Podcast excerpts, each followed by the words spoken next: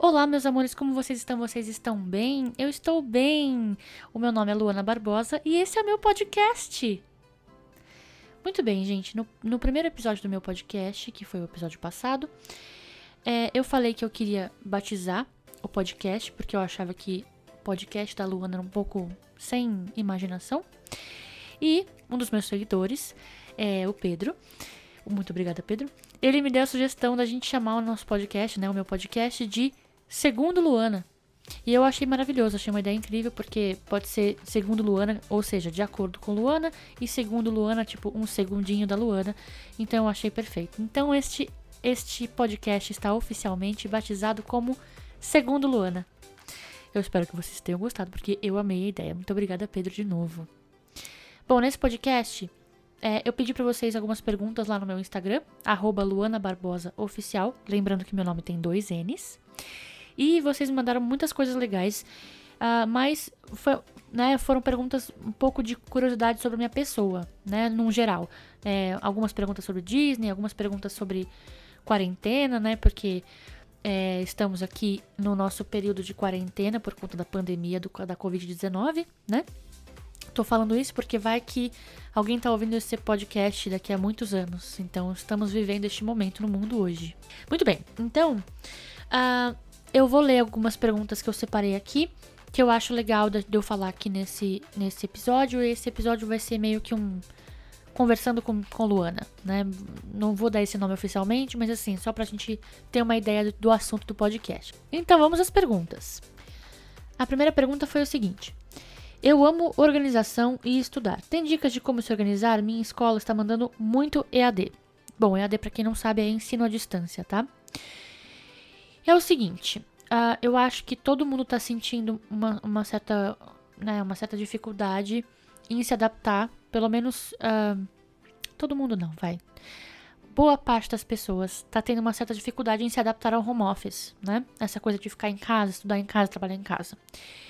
É, eu mesma tive algumas dificuldades, eu peguei algumas dicas com pessoas, especialistas, tudo mais. E eu vou, eu reuni algumas dicas, algumas coisas que funcionaram para mim e, portanto, vou pra, passar para vocês. Lembrando que eu não sou especialista nisso, eu não entendo, né, de psicologia, de nada do tipo.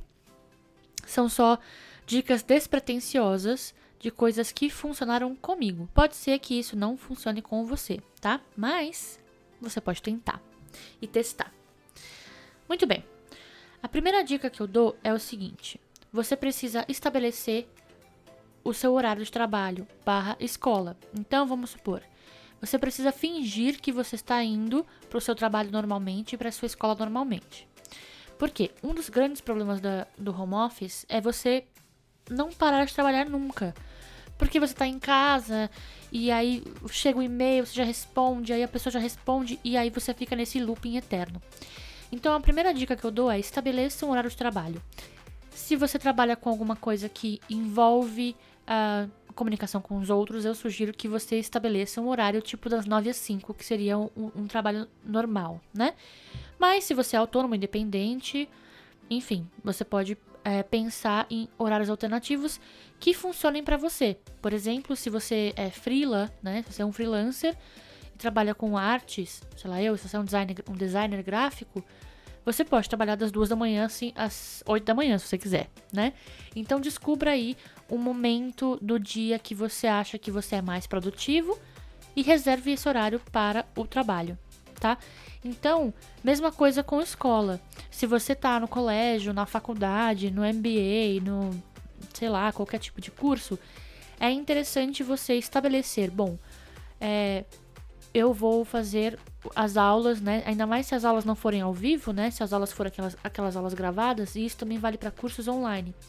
Estabeleçam um horário como se fosse um curso é, presencial, como se, a, como se a faculdade estivesse acontecendo presencialmente. Bom, todos os dias, das 8 da manhã às, sei lá, 11 da manhã, é a minha aula. Então, todos os dias, das 8 às 11, você vai é, fazer coisas relacionadas à sua escola, faculdade, MBA e assim por diante. Então, a primeira dica é estabelecer um horário fixo. A segunda dica, que é, eu já estava fazendo em partes, mas eu precisei fazer um pouco, com um pouco mais de afinco, foi estabelecer um local de trabalho. É, eu tô dando as minhas aulas online, inclusive, se você tem interesse de fazer aula de teatro musical comigo, de vários assuntos diferentes, vai lá no meu site aulasencanto, encanto é com e bora fazer aula. Então, uh, eu tava dando as minhas aulas online no meu quarto, né? Eu montei uma escrivaninha onde eu tinha todo o meu equipamento para dar, minhas, dar as minhas aulas, meu, meu mini piano, meu computador, meu microfone, meu fone, tudo, tudo ali bonitinho. E eu estabeleci que ali era o meu local de trabalho. Então, quando eu estivesse sentada na minha mesa, eu estaria trabalhando. E quando eu quisesse descansar, eu estaria na minha cama ou em outras partes da casa. No começo, isso estava super funcionando para mim. Mas depois de um tempo, é, eu percebi que eu não conseguia me desligar do meu trabalho. Eu não conseguia. É, parecia que eu estava o tempo todo é, cansado, o tempo todo trabalhando. E aí eu percebi, lendo sobre isso, eu percebi que era porque eu estava trabalhando, né? E descansando no mesmo ambiente. É claro que isso vai muito depender, né? Se você tem outros ambientes na sua casa, porque se você não tem, infelizmente esse é o jeito, né? Eu tenho esse privilégio, eu tenho um, é, eu tinha um outro cômodo que eu podia colocar as minhas coisas, então eu montei o meu estúdio num outro cômodo da minha casa. E isso foi absolutamente perfeito. A minha produtividade aumentou muito. Eu me senti. Uh, eu consigo estabelecer que quando eu estou no meu estúdio, que inclusive é onde estou gravando esse podcast, eu estou trabalhando. E a partir do momento que eu saio aqui desse cômodo, eu estou na, de folga, né? Ou seja, eu estou voltando às minhas atividades normais. Então, isso para mim foi muito, muito bom. Então, se vocês que estão me ouvindo, que estão com dificuldade é, no home office, ou estão sentindo que estão muito cansados, parece que tudo dá muito mais trabalho, parece que você não está rendendo, é, tenta observar essas coisas. De repente, se você estabelecer, né, por exemplo, se você faz um, uma. Uh, se você está no colégio, né? E você tem que fazer as aulas todos os dias. Estabeleça um cantinho na sua casa que vai ser onde você vai assistir essas aulas, onde você vai fazer essas aulas. E use esse cantinho apenas para isso. E aí, uma vez que você acaba o seu trabalho, acaba o seu curso, você desliga os equipamentos e vai viver a sua vida. E aí você vai se sentir bem melhor. Essa é a segunda dica. A terceira dica, para uma questão, né, a questão da organização, que o, que o Pedro aqui, né, que fez a pergunta também pediu dicas. O que eu tenho feito é o seguinte: é, eu não estou em nenhum curso. Uh, minto, eu estou em um curso regular, ou seja, um curso que acontece toda segunda-feira, meio-dia.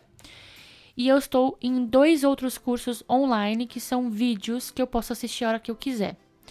O que, que eu faço? Uh, é, Para eu conseguir conciliar o meu trabalho com uh, as minhas. Uh, o meu trabalho com os meus cursos e com a, o meu horário de lazer, eu estipulo horários para tudo. Então, por exemplo, é, inclusive para cuidar da casa, né, gente? Porque estamos aqui todos tendo que fazer, né, todas as tarefas de tudo, então a gente precisa conciliar. E isso precisa de organização.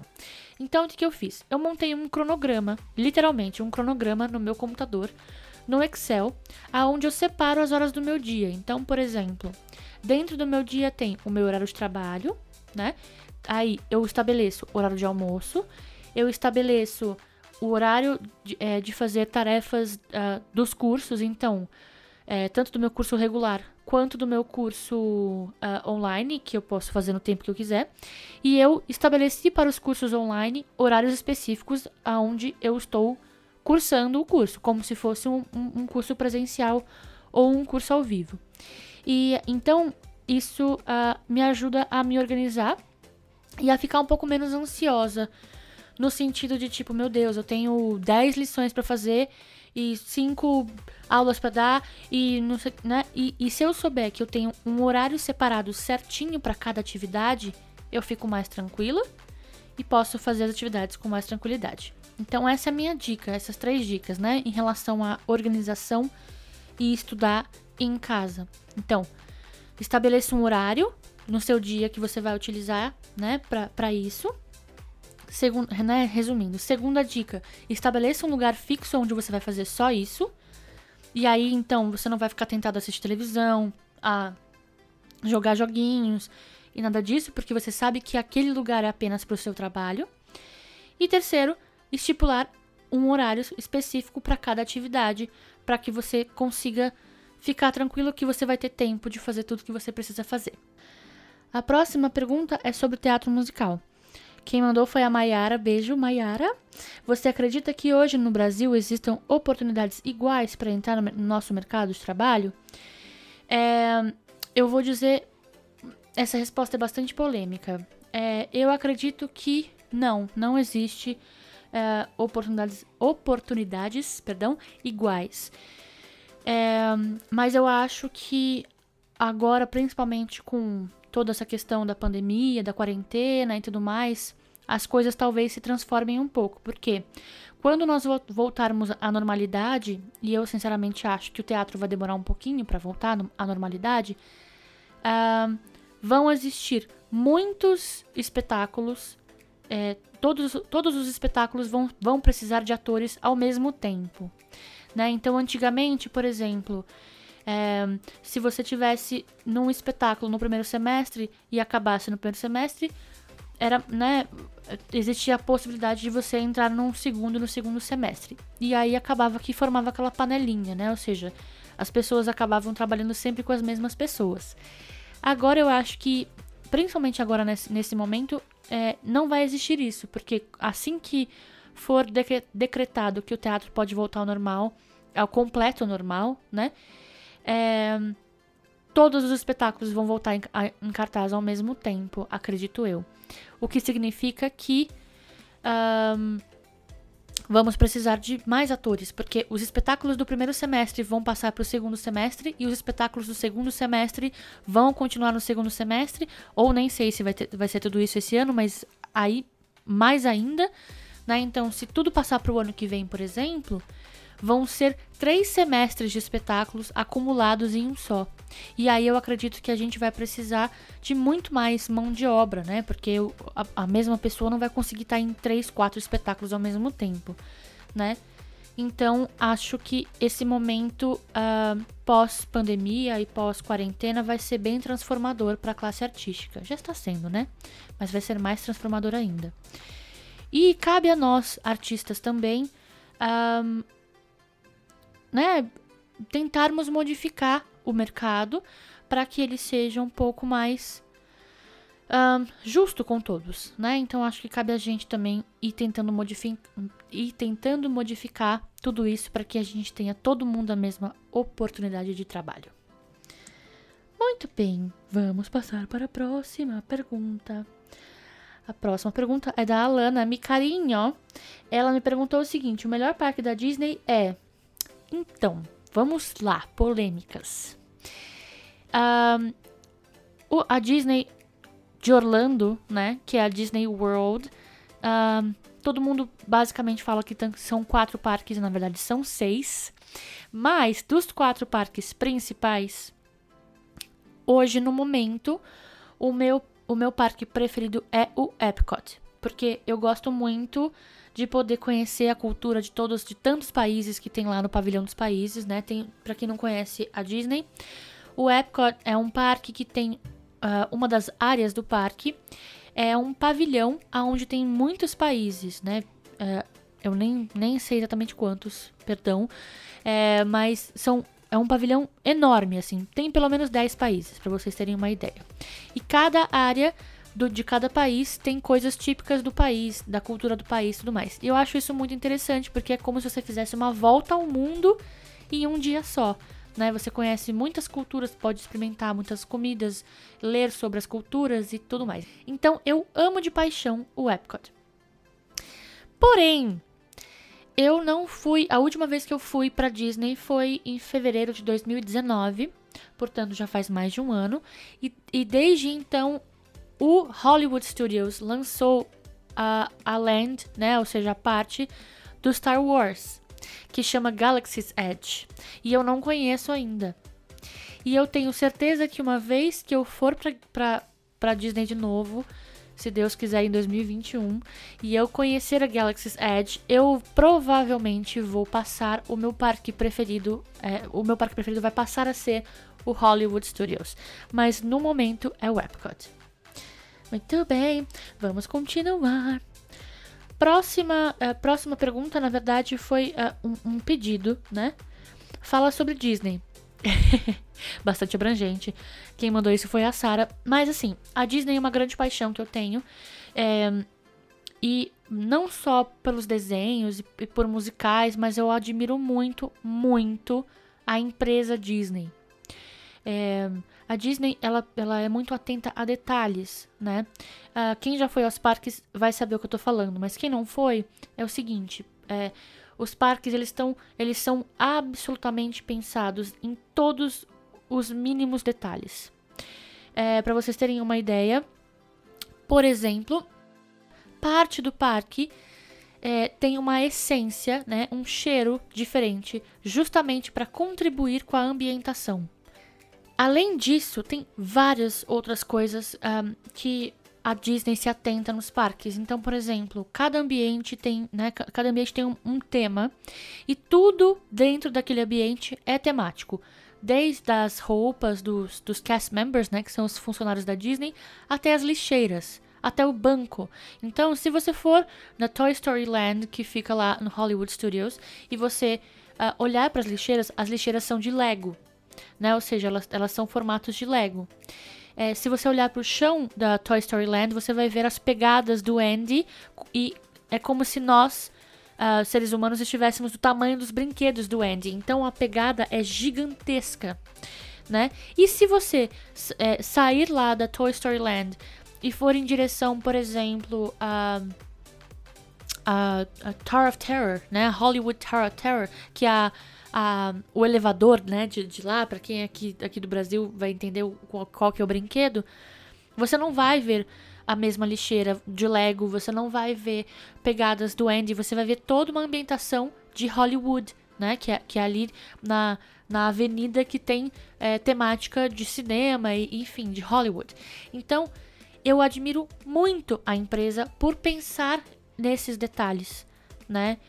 É, e aí eu poderia ficar horas e horas e horas e horas falando curiosidades sobre a Disney. Inclusive, se vocês têm essa vontade, se vocês querem que eu, que eu grave um podcast sobre isso exclusivamente, me avisem, porque eu gravo, tá bom? Mas eu não vou, né, ocupar todo esse podcast com curiosidades da Disney, senão vai ter 3 horas e meia.